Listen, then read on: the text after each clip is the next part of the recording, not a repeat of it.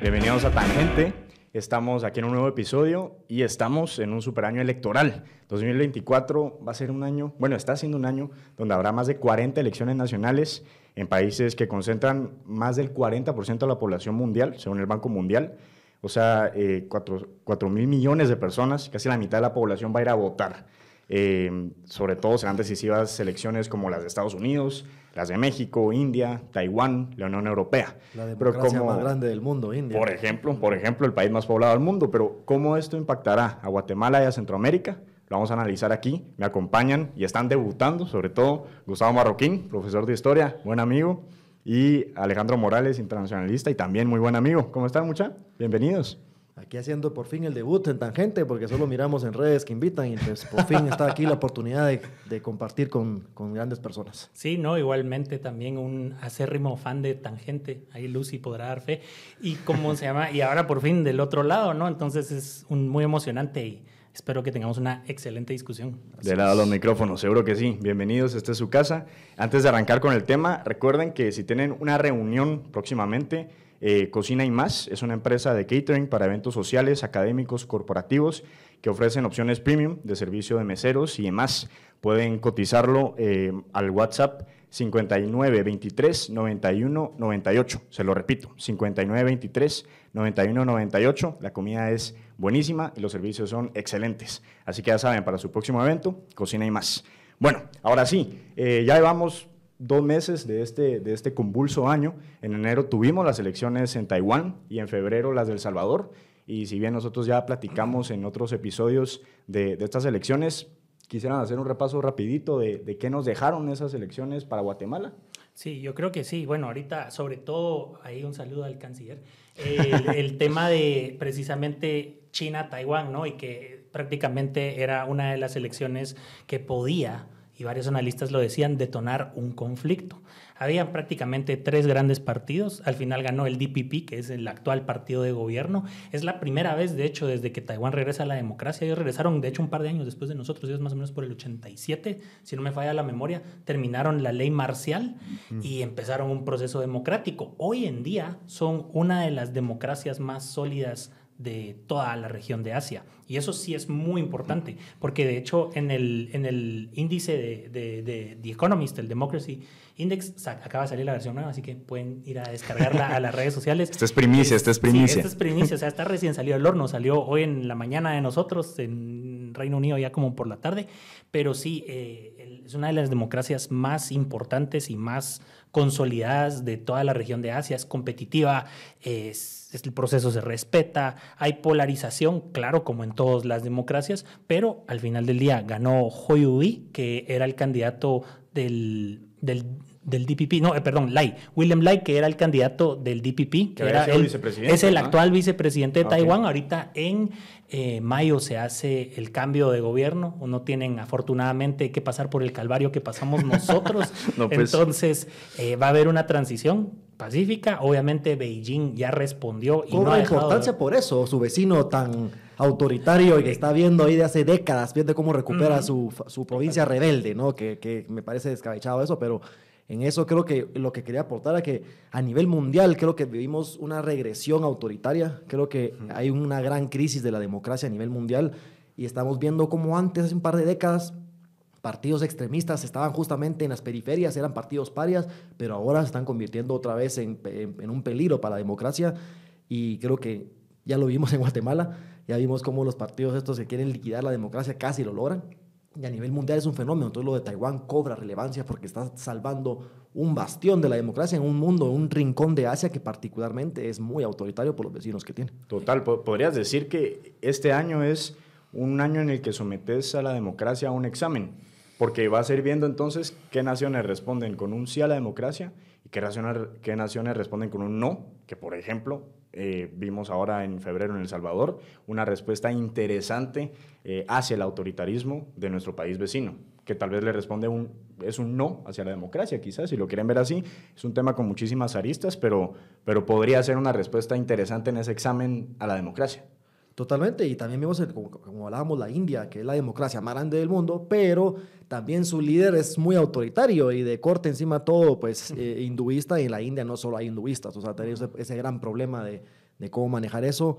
Y también creo que había que hablar de fondo, ¿verdad? Porque muchas veces, porque hayan elecciones y quede un líder, no quiere decir que sea una democracia. La democracia conlleva mucho más que solo elecciones, y creo que el mundo confunde de que como un país te está votando, pues es una democracia pero en ese caso, como puse una vez en Twitter, Putin sería un héroe de la democracia porque cuánto tiempo lleva ahí, queda siempre arriba del 70%. Entonces hay que pues, ver que eh, las elecciones no son sinónimos de una democracia robusta. Hay que ver cómo funciona la república, los pelos y contrapesos para realmente juzgar si es una democracia.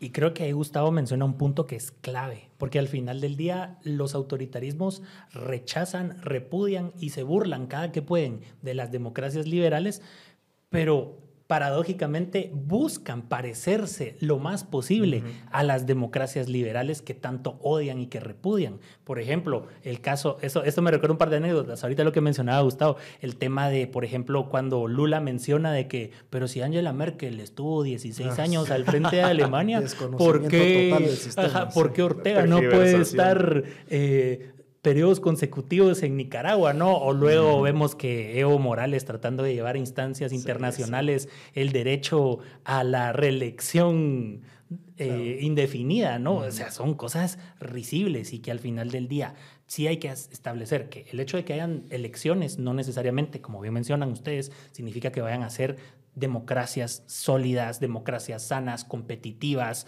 con alternancia en el poder, con respeto a los contrapesos, a la institucionalidad. Y nosotros lo vivimos de primera mano acá. O sea, allá en El Salvador podremos decir, y de hecho ustedes mismos, aquí vos tuviste el programa del Salvador, ¿no? El tema de que sí, una democracia, la gente fue a las urnas, el show de drones después al final, pero al final del día lo que se terminó consolidando en El Salvador fue un el gobierno de partido único prácticamente de nuevas ideas. Vimos cómo venía anunciándose todo ese proceso de reformas que estaba buscando Bukele impulsar para tratar efectivamente de concentrar el poder, sobre todo ahorita, llamaba Guatemala, el tema de la CAME, ¿no? Eh, una, una de las propuestas que es popularísima es reduzcamos el Congreso. Pero ¿qué fue lo que pasó? Veámonos en el espejo del Salvador. Redujeron el Congreso, se concentró el poder en el Partido Nuevas la Ideas. La gente lo vio como eliminación de burocracia, pero no vieron detrás que era realmente eliminar cualquier contrapeso al poder de Bukele. La gente aplaudía aquí en Guatemala, es que vieron, hay que eliminar el Estado, que es excesivo. No, era una forma de Bukele de eliminar cualquier foco que pueda limitar de competencia, su poder. Pues, exacto. fue eliminar competencia y, que además redistribuyó eh, todo el país y las, o sea, a su antojo, a su pues, antojo. Y lo vas viendo, que ojo, ¿ah? el Tribunal Supremo Electoral de El Salvador todavía no ha certificado los resultados y en la Asamblea Legislativa ayer estaba viendo, llevaban 13 escaños eh, así digamos ya, ya, ya computarizados y todo, de los 60. O sea, esto va para largo y a ver si Bukele obtiene esos 58, que ya dijo que los obtuvo, de plano que sí. Pues, No, él ya lo anunció, ¿no? Y se recuerdan que muy chistoso porque en redes sociales se mira incluso el, el meme de esta señora de Corea del Norte, donde salían, el camarada Bukele anuncia que ha ganado con más del 85% de los votos, o sea, Bukele ya tenía sus resultados incluso antes del TC, eso es sumamente peligroso, que los candidatos perdedores no sepan reconocer los resultados electorales es un problema para la democracia. En Taiwán lo hicieron. Hoi que era el, uno de los candidatos, y también estaban el, el, el Kuomintang, el KMT, y el, el otro partido, que no me recuerdo bien el nombre, que era, digamos, como la tercera vía, los dos candidatos en, misma, en la misma noche salieron a reconocer los resultados y de que Lai había sido el ganador de las elecciones. ¿Qué fue lo que pasó aquí? Seguimos esperando que, hola doña Sandra, que doña Sandra salga a reconocer los resultados electorales. Ya sale publicando ahí cada día, saca un nuevo comunicado contra Dean Maldonado, pero no se ha pronunciado sobre el tema de los resultados electorales. Y que no se concedan los resultados electorales es es grave, es tirando un torpedo. Ustedes sabrán bien cómo tuiteo yo. A veces yo soy acérrimo enemigo de Javier Milei. No me gusta. Pero, pero sentí mucha envidia de Argentina porque ninguno clamó fraude. Y ganó sin ninguna o sea, ganó porque la gente lo eligió y yo eso es lo que se respeta, aunque no sea alguien que yo simpatice ideológicamente, pero el pueblo eligió, hay que respetarlo. Como dijo un brillante político, las elecciones, la democracia es el arte de, las, de los partidos que pierden elecciones. Y lo que pasa es, no claman fraude, tienen que reconfigurarse y ver cómo en la futura elección pues llegan al poder. Esa es la democracia. Pero aquí ya vivimos como justamente el tema que quisieron evitar la transición del poder. Cuando yo vi lo de Argentina sentí envidia, porque estábamos aquí en los seis meses que no dormimos básicamente porque cada día pasaban cosas atroces a la democracia. Y mi ley una transición pacífica, asumió el poder, y ya después empieza la política, ya después, ahorita mi ley tiene muchos problemas, por supuesto, como todo presidente, pero esa transición democrática en Argentina no vieron que la llegada de ley era un riesgo para los demás partidos, simplemente se reconfiguran y a comenzar a ver la oposición, a ver cómo llega a la elección los próximos cuatro años. En cambio aquí sí vieron una amenaza existencial y por eso la oposición era tan férrea, y eso es un gran problema para la democracia, porque ¿qué es la democracia y no la transición de poder entre partidos? ¿no? Claro, son, son pequeños oasis en, en, América Latina. A mí, ¿saben qué me impresionó?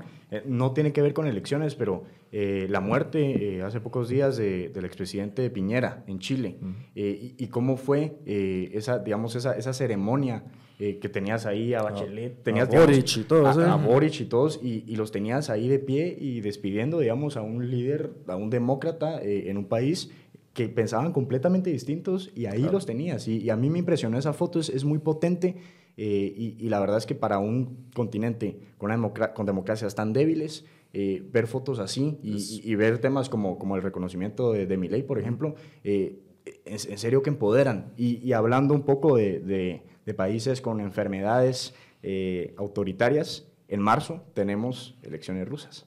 Bueno, no sé si les podemos llamar elecciones. Exacto. hablemos de eso, hablemos de Rusia.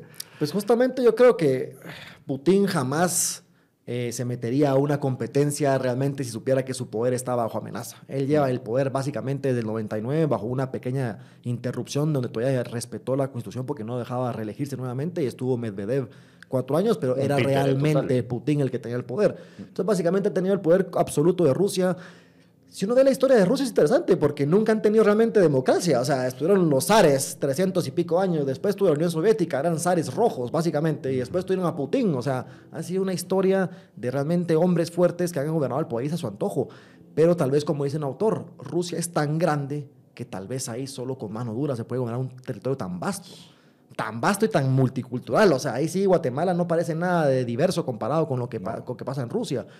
Por supuesto que es un gran problema y cuando uno ve el modus operandi de lo que ha hecho Putin en Rusia, uno dice, en algunas cosas parece calcado en Guatemala. O sea, esa famosa reunión de Putin cuando se juntó en el primer mandato y le dijo a todos los oligarcas, miren, ustedes pueden enriquecerse de la manera que ustedes quieran, no me importa, solo hay una condición. No se metan en política. No se metan conmigo. No se metan conmigo y ustedes no, no voy a hacer preguntas de cómo se vuelven ricos, no me importa. Dos, eh, Jodorkovsky y no me recuerdo el otro, pues no les importó y siguieron atacando a Putin, los dos presos. Le cerraron sus medios de comunicación. Y uno dice, ah, me suena eso, eco aquí por aquí, ¿no? Entonces, realmente creo que Putin no es una elección, es justamente eso lo que hablábamos, de que porque hay elecciones no quiere decir que en Rusia haya democracia. Y creo que Putin va a quedar, creo que Putin se va a morir en el poder, a menos que algo extraordinario pase. Sí, yo igualmente suscribo todo lo que dice Gustavo, de realmente no se ve que haya una oposición en Rusia, de hecho Putin se ha encargado sistemáticamente de desmantelar, por completo a la oposición. ¿Y qué pasa? Otro símil con, con, con, con estos lados del mundo, ¿no? Es exiliados o presos políticos al final del día. Entonces, realmente lo que, lo que hay prácticamente es una continuación de ese modelo autoritario que viene de siglos, ¿no? O sea, Solo le cambian el nombre del sistema político y es lo mismo. Exactamente, o sea, le puedes poner todo el, todo el disfraz soviético y entonces decís que es una, una democracia plena, que es una democracia directa porque el pueblo elegía, o sea, el pueblo, la clase obrera estaba dirigiendo el gobierno. Y, partido único, como le quiere. Exactamente, un modelo de partido único, igual que Norcorea, igual que El Salvador, ¿no? Si todo, no, no somos tan originales para Guatemala, no es muy original. y, con Putin vemos incluso que a pesar de estar en medio del conflicto con Ucrania, que parece que la cuestión se mantiene en un ni avanzo ni retrocedo con... Mm, está empantanado un está empate. Empantanado. es, un, es, un, conflicto que está completamente empantanado. O sea, y, y las condiciones que, que, Putin le pone a Ucrania para, para, sentarse a negociar es Estados Unidos deje de mandar... Por supuesto que ahí lo arrasa después. ¿eh? Claro. Ajá, exactamente. Entonces sí vemos que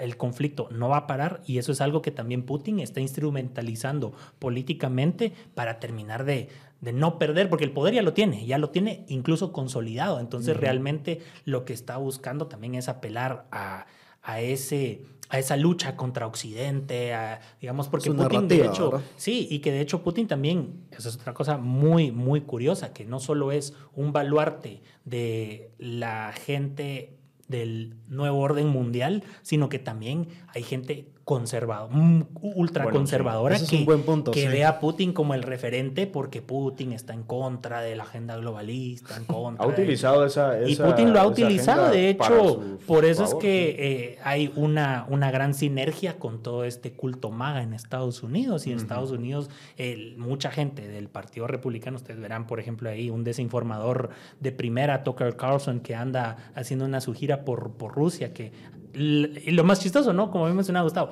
la prensa independiente y la prensa crítica o exiliada o presa. Sí. Pero Navalny, por ejemplo, Navalny, el, que más se lo ha, puesto a Putin, preso. Y sabemos que está en, por el lado de Siberia, pero de ahí no sabemos su estado. El documental está, está es interesantísimo. es bueno. y, de hecho, el, el, otro opositor, digamos, el que Navalny ya le había dado su apoyo, Boris, no sé cómo es el apellido, eh, acaba de ser, su candidatura acaba de ser rechazada en Rusia hace un par de días. Y ojo, ¿Saben cuál es el caso?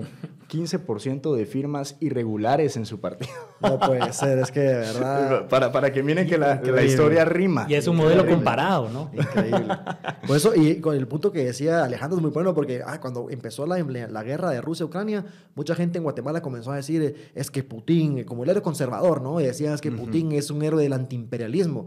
Y yo puedo pensar, lo que, y lo comparaban con Estados Unidos. Yo decía, mucha Rusia ha sido, o la Unión Soviética ha sido lo mismo que Estados Unidos en América Latina, para Europa del Este. Ellos ponen y disponen como a Estados Unidos históricamente ha depuesto en América Latina. Para los de Europa del Este, ver a Rusia ha sido de terror, como muchas veces nosotros vimos a Estados Unidos que aquí en Guatemala ya vimos lo que, lo, que es capaz de Estados Unidos. Mil veces. Entonces, no es el héroe antiimperialista. Lo que pasa es que hay mucha desinformación en redes. Russia Today, que es un medio controlado por el Estado que está constantemente bombardeando información dudosa o francamente mentiras. Y la gente, porque tiene un cheque azul a la par, se lo cree. Sí, como está en todas partes. O sea, es, una, es impresionante. y, que los autoritarismos, y perdón que te interrumpa, pero Los, los autoritarismos tienen esa práctica. Lo vimos en la elección de Taiwán. De hecho, desde la elección desde el primer periodo que gana la presidenta saliente Tsai Ing-wen, el aparato de desinformación chino es brutal. Y lo mismo pasó en Estados Unidos en la elección de 2016.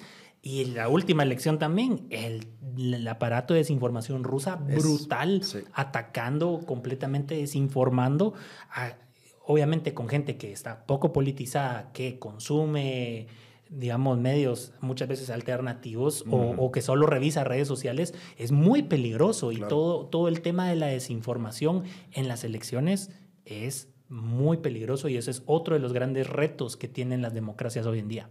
Y justamente la censura, pónganse a pensar, la censura en el siglo XX, pre-internet, ¿cómo funcionaba? Era cerrar medios y la información se controlaba. Evitabas la impresión. Exacto, y se acabó. Siguiente, pues, Era mucho más fácil, pero con el internet, ¿cómo funciona la censura hoy día eh, con, con, el internet y redes sociales? Como se dan cuenta que nadie controla el internet, ¿qué hacen? Lo contrario, simplemente inundan de información para que la gente no sepa qué pensar. Lo inundan de mentiras, de cosas que como la gente solo lee titulares, el criterio ha decaído mucho, la gente la mente humana creo que está diseñada para, pues, verdad, como verdades fantásticas. Y la gente de las teorías de la conspiración hacen más eco en la mente humana que las verdades a veces aburridas.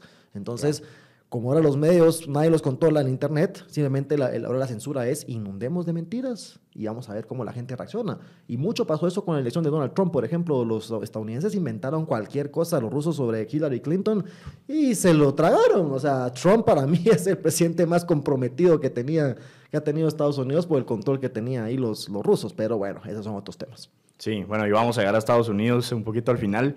Eh, eh, bueno, mencionábamos, a mí me parece como un chiste de mal gusto porque en marzo también Ucrania se suponía que también tenía que tener elecciones, obviamente por, por el tema de, de la guerra ya, ya se ha dicho que no habrá elecciones.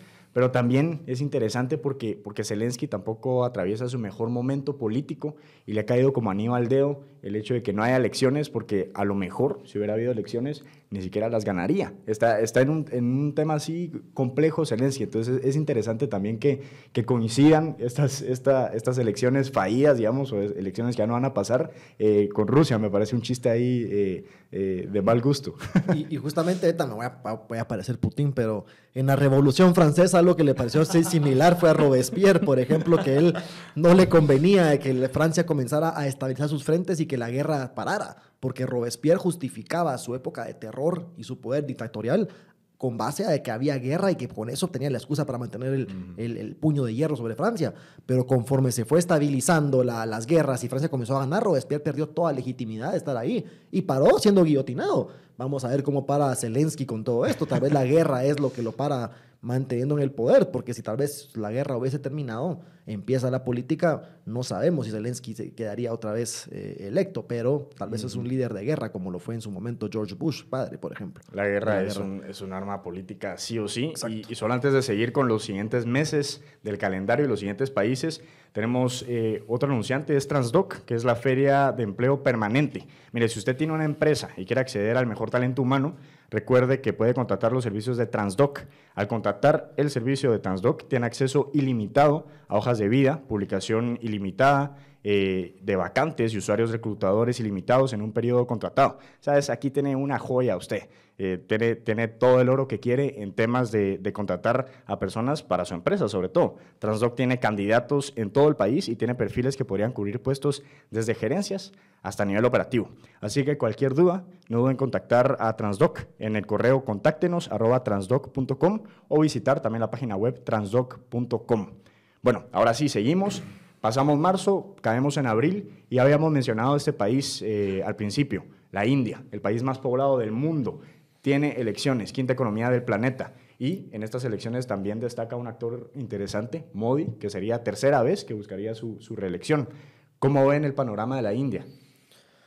Pues justamente yo creo que Narendra Modi, como estábamos hablando antes, no sé si todavía, lo grabamos, pero Narendra Modi es un líder muy autoritario que ha venido pues eliminando progresivamente cualquier barrera, eh, como esto mismo que hablábamos, este retroceso autoritario que ha venido viviendo el mundo. Yo veo mucho a Modi parecido también como Víctor Orbán en Hungría, como Erdogan en Turquía, mm. que este modelo de, de, de ir eliminando progresivamente la democracia, pero siempre con una fachada de legalidad siempre diciendo, mire, ahí la ley lo permite o la ley no lo niega, siempre con una fachada, un punto ahí que se agarran retorciéndolo, pero siempre con una fachada de legalidad. Algo muy importante es que en el siglo XXI es muy raro que ahora caigan las democracias por un golpe militar con soldados en las calles, sino las democracias ahora caen desde adentro con pequeños cambios a leyes que la gente no se está dando cuenta o que la gente como Guatemala, que es muy indiferente, no percibe esos cambios. Y cuando ya se da cuenta es demasiado tarde. Ya el Estado se convierte en este monstruo que no lo puedes parar. Y creo que justamente eso está eh, pasando en en la India. Y sobre todo por el corte este que hablábamos que Modi es hinduista y en la India que no solo hay, hinduismo sino hay también budistas, hay musulmanes, crea mucha tensión. Se ha leído de muchos casos donde la gente que no es hinduista se ha visto relegada de, la política de la India, pues porque no comparte la religión del líder, ¿no? Y eso es un gran problema. Una democracia no es eso. Inauguró este megatemplo eh, hinduista, estaba viendo así unas fotos impresionantes. Pues, eh. Y como Erdogan en Turquía, con, con, la gran esta Santa Sofía, que era por mucho tiempo el espíritu de Turquía se fundó como un estado laico, al que mata Turk pero Erdogan ha venido eh, islamizando de nuevo Turquía y este que es Santa Sofía, Hagia Sofía, que era un museo gigantesco, precioso, ahora otra vez es una mezquita, es una señal clara de decir el Islam está regresando a la política, cuando históricamente la Turquía moderna se fundó con pilares laicos. Interesante eso, la, caída de la democracia.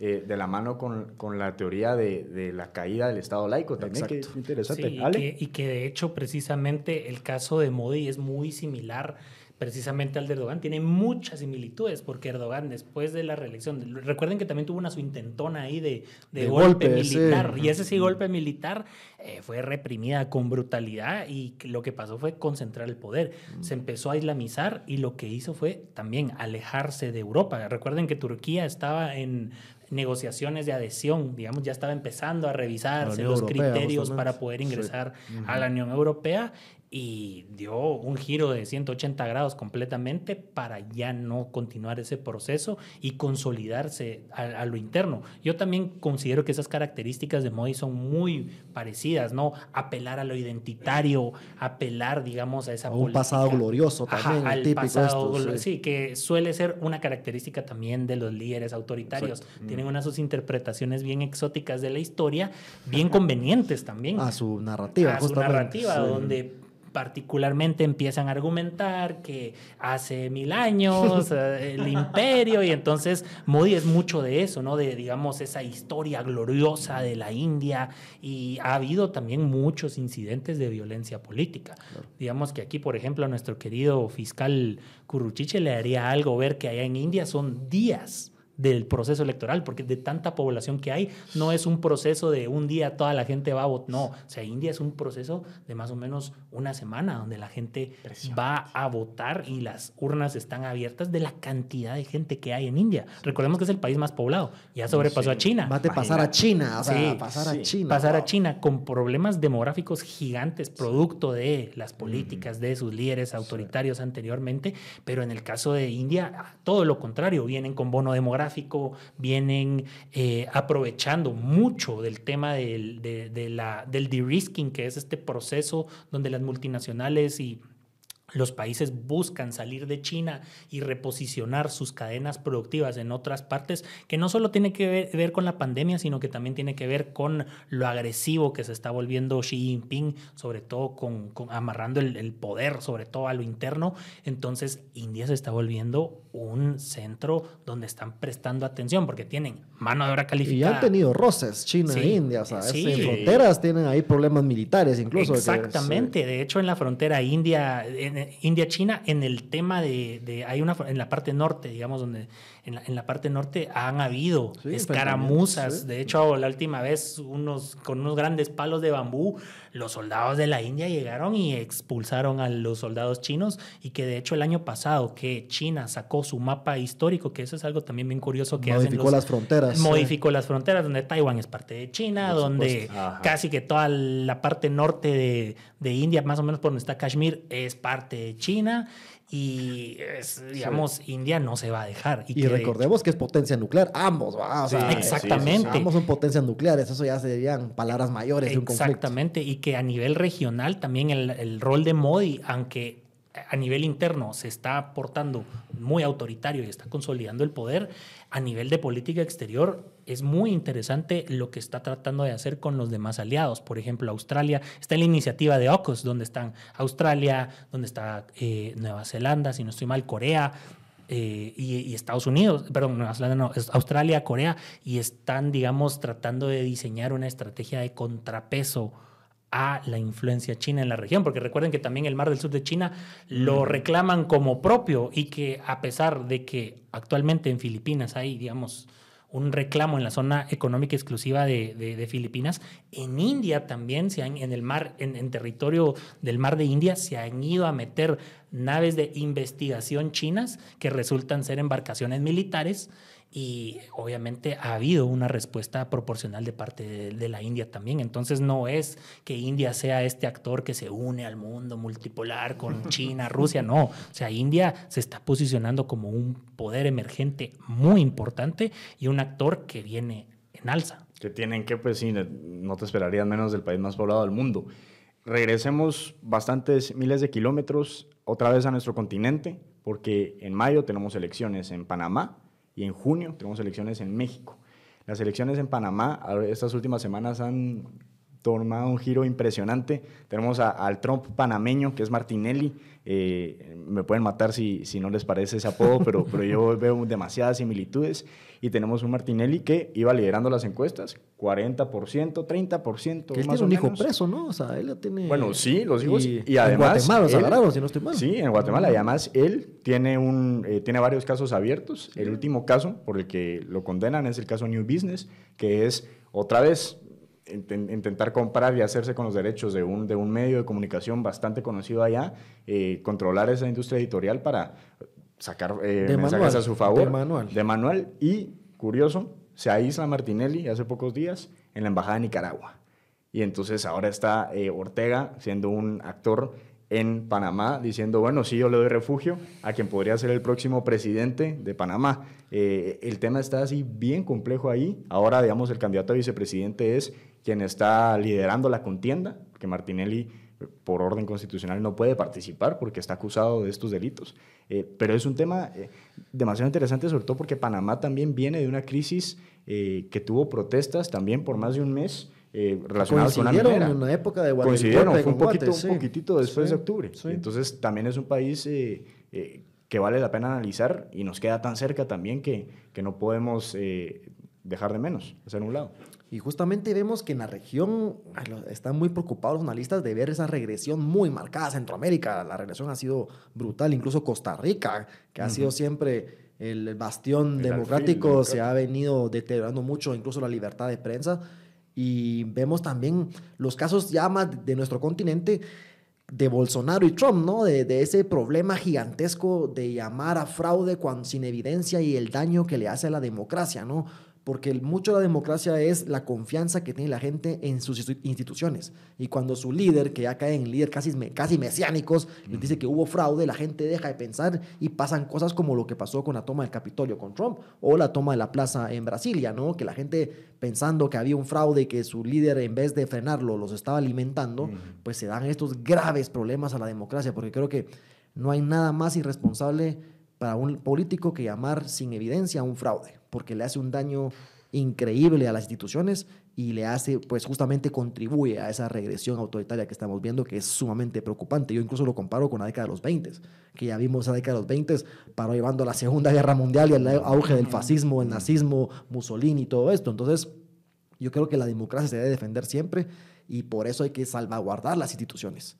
Creo que hay que depurarlas y aquí hablando también en el caso de Guatemala, hay que salvarlas, salvaguardarlas, recuperar la confianza y decir a la gente que pues la democracia tiene muchas fallas, pero es, a mi modo de ver, el sistema menos brutal que pueda haber con el ser humano, ¿no? Por una dictadura. Yo creo que la, la gente ahora ve que la democracia es muy lenta para, para solucionar cosas pero una dictadura es muy fácil, ahí cae en el canto de las sirenas, ¿no? De que miren a Bukele lo rápido que es, por supuesto, no tiene ningún eh, contrapeso. Y Bukele ahora puede hacer lo que quiere a su antojo, pero cuando esa luna de miel termine entre el pueblo y, la, y Bukele, ¿quién contó la Bukele? El autoritarismo es, eh, digamos, si lo querés ver así, es como un restaurante de comida rápida. Te quita el antojo rápido, Rapidísimo. facilísimo. Comida chatarra, Comida chatarra. ¿Qué efectos te producen en el cuerpo después? a largo plazo te, destroza. La comida, la democracia, que sería una comida que cocinas más despacio en tu casa, con mejores ingredientes, tarda más tiempo, sí, pero es mucho más sana. Totalmente. Y en el caso de Panamá, precisamente actores como Martinelli son precisamente el peor problema de la democracia, porque son estos actores muy a lo Trump, ¿no? Muy a, tratar de controlar las narrativas, que de hecho a nivel de Estados Unidos lo hemos visto con Nikki Haley tratando de refutar y que de hecho le preguntan, sobre todo en Fox News, cuando la, entrevistan, le suelen preguntar sobre afirmaciones que hace Trump. y la propia Haley les ha dicho, miren, que Trump lo diga no significa que sea verdad.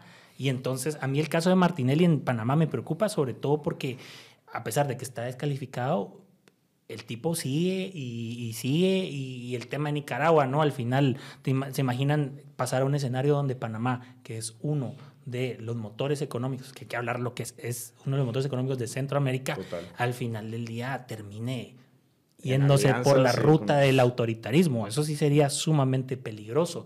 En el caso de México, creo que la población mexicana sigue de alguna manera eh, viviendo las consecuencias de la dictadura perfecta, ¿no? La gente pasó tantos años votando, aunque no quisieran, por el PRI, el PRI enquistado en el poder. Luego vemos que empieza esa apertura concedida, ¿no? Con el PAN, luego empiezan a ver, digamos, esas transiciones, pero al final del día AMLO resulta ser una respuesta a ese rechazo a los políticos que prácticamente estaban encompinchados y que hoy en día están haciendo un frente con Xochitl Gálvez, que de hecho es curioso México, porque las candidatas líderes en las encuestas son mujeres. Ahora En el caso de, va a haber a presidente de México, eso va a ser histórico. Pero en el caso de Claudia Sheinbaum, ¿no? Con todo el aparato estatal, con toda la maquinaria del Estado, algo que sí le reconozco a AMLO y que yo a nivel personal he sido muy crítico de AMLO es que AMLO ya lo ha dicho y en las mañaneras, sobre todo, que yo la verdad también... Eternas mañaneras. Hay, hay mil y un razones por la cual replicar las mañaneras aquí en Guatemala, porque la gente le pide al presidente Arevalo, es una pequeña tangente, pero le pide al presidente Arevalo que tenga algo parecido a las mañaneras, no, es, no, es, recomendable ni para la democracia, al final del día... Eh, hay muchas cosas ahí que podemos hablar para otro momento, pero algo que sí ha reconocido públicamente AMLO es que él sí ha dicho, se acaba mi periodo y yo me voy a mi rancho, me voy a mi casa tranquilo y no me molesten.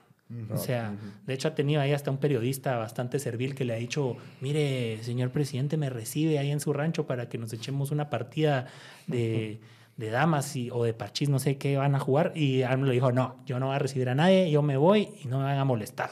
Entonces, al menos AMLO, a pesar de que Morena ha concentrado el poder, ha buscado debilitar el poder judicial, ha tratado de hacer que el, INE, que es el Instituto Nacional Electoral de México, se vuelva mucho más parecido al TSE de Guatemala que a la institución técnica y, e independiente que es.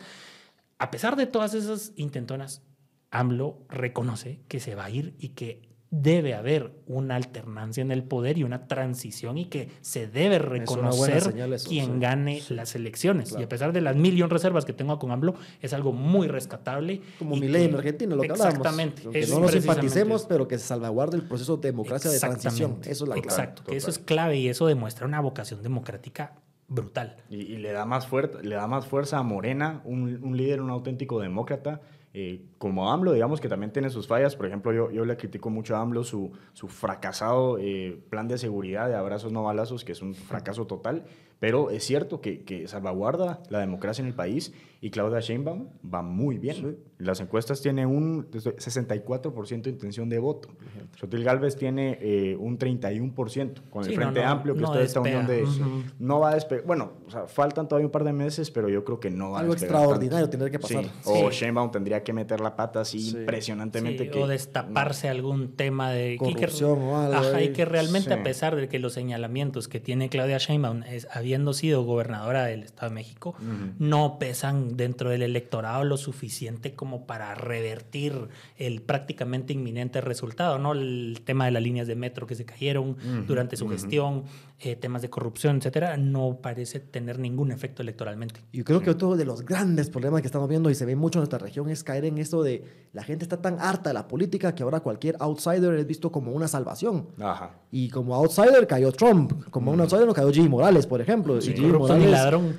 Nicoto y ladrón y empezó el desmantelamiento de la democracia. Entonces yo creo que ese pensar que un outsider es necesariamente alguien bueno es una falacia, porque ahí caen brutales. O sea, Orbán también se vendió así en Hungría como un outsider y mirar cómo convirtió en Hungría en un país con fachada legal, pues es una dictadura total. Entonces yo creo que es un gran problema que el liberalismo esté en crisis, que la democracia no esté llamando gente y creo que parte de estos programas es válido para hablar argumentos de cómo podemos ayudar a que eso se detenga, ¿no? A contribuir con nuestro grano de arena porque el canto del autoritarismo está en el mundo cantando por todos lados y muchas, mucha gente está cayendo en esa tentación.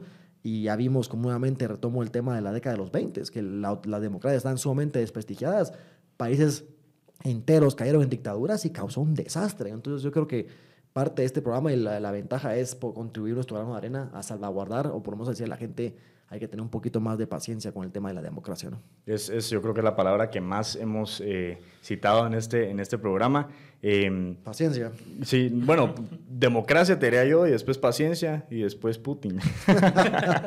no, pero antes, antes de continuar y seguir avanzando en el calendario electoral, eh, que vamos a caer en octubre. Antes de eso, si nos están viendo por, por YouTube, se van a dar cuenta que tenemos aquí enfrente eh, un rótulo muy bonito de Madera San Miguel. Y si no nos están viendo, pues escuche lo que tengo que decirles, que eh, Madera San Miguel están dando un 50% de descuento en su taller de armado de muebles de melamina.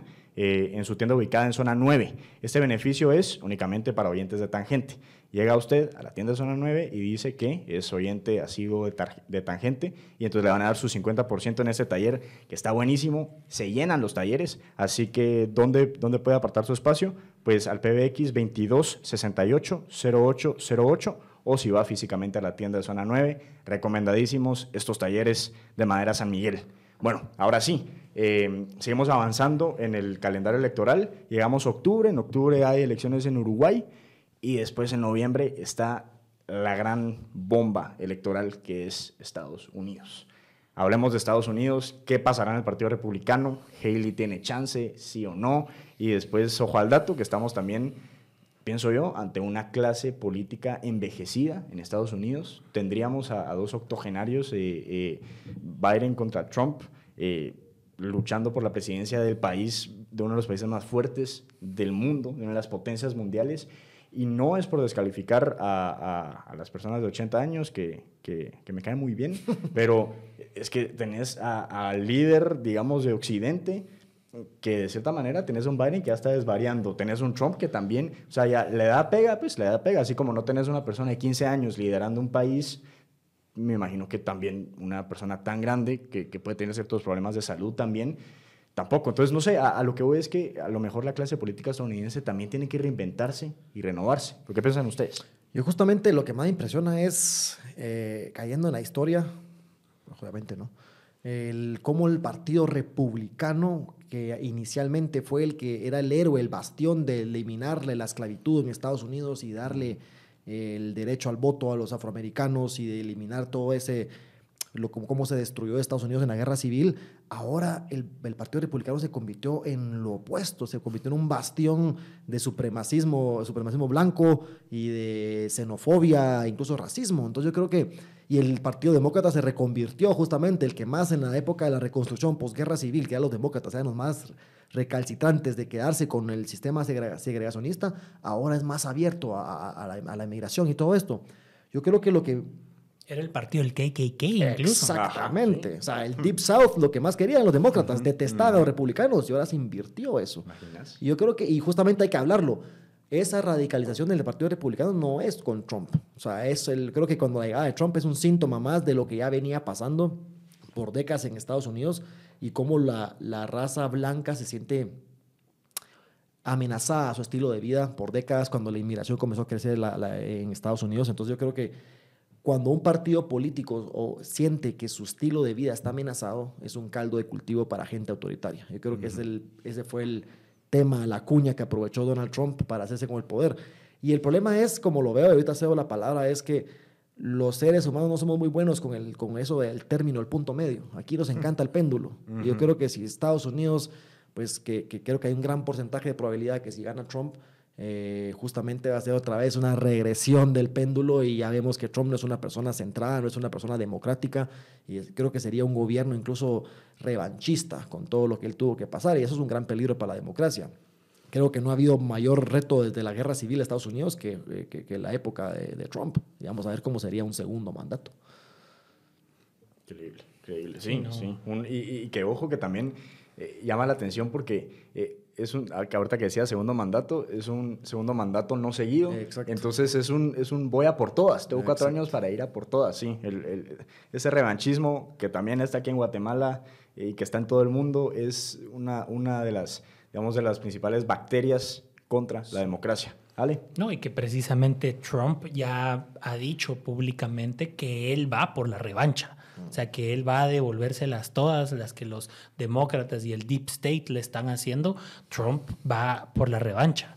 Y sí, a nivel de la primaria republicana, Nikki Haley no veo por dónde, aunque sí veo muy sano que continúe hasta donde le alcance, porque de hecho sí ha seguido habiendo mucho apoyo de, financistas y de, donantes a la campaña de Haley, lo cual es positivo para el Partido Republicano porque te permite empezar a pensar en qué vas a hacer post-Trump. Porque se vienen cuatro años. De hecho, hace poco hubo una declaración bastante desafortunada de Donald Trump a nivel de política exterior, que él decía que quienes no pagaran... más otra más, otra raya al tigre, ¿no? De que, de que si no pagaban el, el 2% de lo que tienen que pagar los países miembros de la OTAN, ah, que invadiera, que Rusia si quería invadir, que invadiera, que él no se iba a meter, que al contrario iba a fomentar que invadiera los países. O sea, eso generó un repudio enorme en Europa y también evidencia sobre todo el desconocimiento de Donald Trump sobre cómo funcionan los acuerdos multilaterales. Vemos que en Asia Pacífico dejó un vacío inmenso y que de hecho a mí me encanta escuchar mucho podcasts de, Asia Pacífico y personas, funcionarios diplomáticos, militares de países como Indonesia, Singapur, Corea, Japón, te dicen, nosotros estábamos subidos al barco con los gringos y estábamos para apoyar en cualquier iniciativa multilateral. Pero vino Trump, nos dejó sembrados con los temas de, tratados multilaterales, el tema del CTTPP, eh, que era, digamos, un, este gran acuerdo comercial del Pacífico. Y entonces ellos dijeron, bueno, ahí está China, muchos empezaron a acercar a China y otros por su lado están empezando a diseñar estrategias. Yo sí veo un gran riesgo para el liberalismo y para la democracia a nivel mundial con la llegada de Trump, porque vemos incluso que cuando Trump perdió, también sentó el precedente para todos estos negacionistas de los resultados. Bolsonaro fue calcó lo que hizo Trump. fue un calco exacto de lo que hizo Trump. Igualmente, aquí con ciertos matices trataron de, de meter con calzador el tema de, del fraude en Estados Unidos eh, con el tema de, de, las urnas y que los votos cargados en el TREP y etcétera, etcétera. Entonces, creo que Trump, sí, el, el problema es que Trump surgió porque precisamente en el Partido Republicano no hubo ese relevo generacional y lo vemos en el Partido Demócrata también. O sea, está Joe Biden, pero ¿por qué mantienen al abuelito ahí? Porque Kamala Harris es sumamente impopular. Es, un gran fracaso para los demócratas. exactamente, es, un, es un fracaso porque nos tenemos que casar por el señor, con el señor porque no tenemos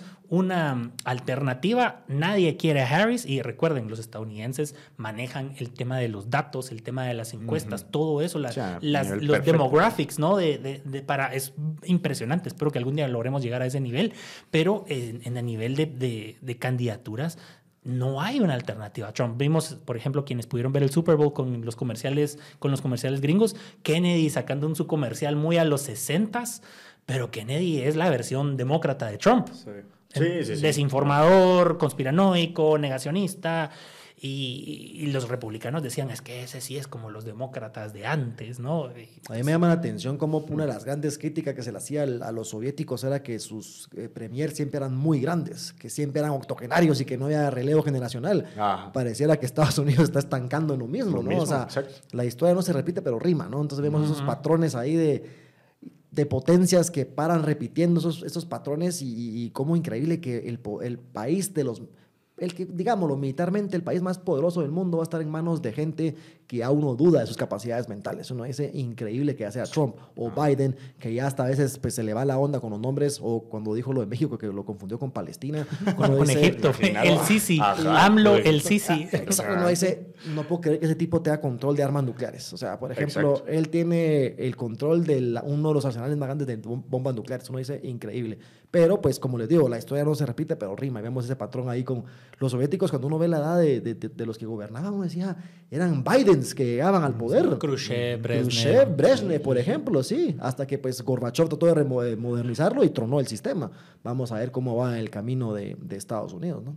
Qué, interesante y, qué preocupante porque, ¿sabes qué? Es que ninguna de las dos, eh, tampoco es como que hemos criticado mucho a Trump y a los republicanos, pero tampoco es como que estés viendo un oasis con Biden y, unos demócratas que tampoco tienen liderazgos fuertes dentro de su partido y que tenés el gran fracaso de Kamala Harris, que de verdad todo, toda la narrativa y, toda la, la selección de la persona, todo el tema de imagen, todo pintaba para bien y en cuestión de, bueno, te diría en cuestión de meses estando ya en la vicepresidencia, se dinamita y, prácticamente eh, te quedas sin, sin, tu futuro asegurado demócrata con una mujer en la presidencia y que era toda la narrativa que había salido. Es, es, un, es un gran problema de Estados Unidos también. Y estamos en noviembre, pero también hay dos elecciones eh, que todavía no tienen una fecha definida, sin fecha específica, Venezuela y el Reino Unido. Hacemos un comentario rápido de, esos, de esos últimos dos países clave. Pues Venezuela, que hay que decir de Venezuela que pobre, la verdad es que es una gran tragedia esto, de lo que está pasando en Venezuela y cómo también cómo se convirtió Venezuela increíblemente, paradójicamente, en una forma de, de, legitimar el autoritarismo en Guatemala. Una forma de decir es que si, si aquí una aflojamos un poquito a la izquierda, miren cómo está Venezuela. Y cuando, somos Venezuela. Somos Venezuela. Y cuando comenzamos a ver estadísticas, no estábamos ni lejos de Venezuela ni Haití. O sea, era una forma de, legitimar, de legitimar algo que no estábamos tan lejos. Y creo que el tema de Gran Bretaña es importante porque están dando cuenta del desastre que fue el Brexit. Es una forma de, de, recapacitar de, lo que hicieron. Fue algo emocional, que, que, que, votaron de forma emocional y que no estaban pensando realmente a, largo plazo. Boris Johnson y todos estos del Brexit era gente muy similar a Donald Trump. Era tal vez no tan, eh, tan tan abiertamente autoritarios, pero cayeron en lo mismo de caer en una narrativa de Inglaterra, el glorioso pasado, no queremos caer subyugados a, la Unión Europea que controlado en Bruselas, teorías de la conspiración y la gente se lo cree, porque un gran mito es el siguiente, yo creo que los seres humanos, porque nos encanta decir que somos racionales, pero creo que somos eminentemente emocionales con el uso de la razón. Y la gente no vota de forma racional, la gente vota por el candidato que mejor le hizo sentir en ese momento. Entonces yo creo que en Inglaterra va a ser importante si vamos a ver una recapacitación de ver que decir, la regamos con el Brexit o, con una continuación de este sistema que económicamente ha sido un golpe muy duro para, para Gran Bretaña y también ha debilitado los cimientos de, de, la Unión Europea, ¿no? porque se salió uno de los países más importantes de, de la Unión. Sí, fue un gran fracaso el Brexit. Y de acordísimo con vos, el voto es un examen emocional, no es un examen racional. Vote racionalmente. o sea, y por eso la democracia no se basa en ir a votar cada cuatro años, porque no se basa en ir a hacer un ejercicio emocional cada cuatro años. Sería, sería un sinsentido. Exactamente. total. No, y que precisamente en el Reino Unido se vivió el tema de la desinformación con el caso de Cambridge Analytica. Mm. O sea, ahí fue donde se dio la génesis de todas estas campañas de desinformación. De hecho, hay una película bastante buena de Benedict Cumberbatch, donde cabal es, se, se trata de revivir un poco el tema de los hechos de... Eh, del, Brexit, de la elección del Brexit y cómo se movió la desinformación y la gente terminó en esas batallas culturales, cómo lo trataron de hacer aquí con el tema de las batallas culturales, que nos vamos a volver Venezuela. Y, la Agenda 2030. la Agenda 2030. La, familia amenazada. Sí, y es lo mismo que en Europa, solo que ya lo mueven con temas también de migración, mucho, ¿no? Le van a, mire, le van a meter turcos aquí en su casa a vivir. vamos a islamizar. Ajá, que es el mismo petate del muerto con el que está asustando la AfD allá en Alemania, que son los herederos de el señor de bigote de 1933 a 1945, del cual Gustavo es experto. O sea... que nos podría dar todo nos podría dar una, charla completa, sí, todo un tangente histórico del señor de Bigotío. Pero, o sea, es, es, peligroso y que de hecho Alemania mm. tiene el, déficit de trabajadores calificados. Entonces, ellos necesitan de la migración para mantenerse como el motor económico de Europa. Volviendo al Reino Unido, sí creo yo que después del Brexit, el, los Tories, mm. el Partido Conservador, no ha logrado reposicionarse y reconfigurarse y eso le va a pasar factura. Vamos a ver una derrota y las encuestas así lo demuestran, que a menos que empiecen a pasar cosas, porque ojo, no es que los laboristas tampoco sean así la panacea, no, porque de hecho los liberales demócratas no levantan, es un partido minoritario dentro del, del Parlamento británico, Recordemos que es un sistema parlamentario completamente diferente, pero en, el Partido Laborista ha tenido también una crisis de identidad muy fuerte. O sea, los liderazgos del Partido Laborista, pues tampoco es que sean... Que, que muevan gente, porque incluso después del Brexit, cuando los Tories andaban sumamente débiles, eh, Jeremy Corbyn fue incapaz de mover las agujas y llamar una elección, forzar una elección y que hubiese una, victoria eh, del, Partido Laborista. Y vemos que ellos igual siguen con que el líder del partido tiene que ser un hombre blanco, rico del norte de Londres y, el perfil sigue siendo el mismo. Entonces también hay una crisis dentro de los laboristas, pero la gente parece que va por fin a desechar el caos que vienen con los Tories desde Brexit y vamos a ver que van a perder un montón de escaños y no van a poder hacer gobierno. Y justamente eso sí puedo dar algo más, uno último. Dale, dale, dale. Yo creo que otro gran problema que tenemos que romper y de desmitificar esto y de, de romper la desinformación no es posible volver a, un aislacionismo. O sea, los países del mundo es interconectado. Nos guste o no, es un mundo interconectado. Esos políticos que quieren vender de regresar a un país que no dependa de la, de la, comunidad internacional y que somos soberanos es un gran mito. Yo creo que el mundo es interconectado y la gente va ligado a este discurso de, autoritarismo y aislacionismo, porque saben, incluso Guatemala, yo creo que en gran medida se salvó la democracia a duras penas por primero internamente por los 48 cantones y demás pueblos originarios, pero mucho por la comunidad internacional. Es decir, si no hubiésemos recibido el apoyo de la comunidad internacional, estaríamos viviendo la continuación de un régimen que nos tenía sometidos. Tendrías a Manuel Conde aquí. Exactamente. Entonces yo creo que hay que romper. El mundo es interconectado, nos guste o no. Y creo que hay que romper eso de que, que, se puede volver a como que estuviéramos en la Edad Media. Es imposible, es un sueño. Es lo mismo que, que caíamos hablar de Erdogan, de, de pasados gloriosos, de modificar la historia a su antojo. Realmente la historia nunca ha sido eh, bonita como lo pintan. Realmente ningún pasado es tan glorioso como lo realmente es. Esa es una lección de la historia. Entonces yo creo que hay que... Y muchos desafíos como el cambio climático se pueden solucionar únicamente con la cooperación internacional. Ningún país puede hacerle frente al cambio climático siendo aislados. Es una, es una panacea. Y el cambio climático es una amenaza existencial a la humanidad que tiene que hacerle frente, pero la desinformación, ¿no? A mí me han dicho en Twitter es que eso, ¿cómo decís que es algo real el cambio climático? Yo, no, es que es algo que dará a tierra, ¿no? Porque la pandemia fue un reto, pero el cambio climático fue, es una amenaza existencial a la civilización. y que lleva años ahí, ¿no? totalmente. Y bueno, Ale, Gustavo, le dimos la vuelta al mundo, literal, en 50 minutos. Creo que es, es, récord, creo que 50, 50 y algo minutos. Ni Julio Verne. Así que ni Julio Verne lo logró, lo logró de manera tan rápida, los, nos felicito. Em, desde ya les digo que en diciembre vamos a repetir este programa porque vamos a ver si todo lo que hablamos y lo que dijimos se cumplió o no. Vamos a ver si eh, el mundo pasó este examen de la democracia, porque eso es, 2024 es examinar a la democracia y ojalá eh, la democracia salga ganando. Creo que los tres aquí nos consideramos demócratas, eh, o sea, defensores de la democracia y, y en serio, de verdad, que hay que estar con los ojos bien abiertos porque como dijiste muy bien, Gustavo, eh, el mundo es global y el mundo es de todos y eh, estas teorías individualistas no nos sirven de nada, no nos sacan de nada, no, no hay ningún caso de éxito individualista eh, que podamos aquí retratar. Entonces, que la democracia salga bien punteada en todas las partes del mundo, en todas las regiones, nos conviene a nosotros en Guatemala. Así que mil gracias por escuchar y nos escuchamos en el siguiente episodio de Tangente.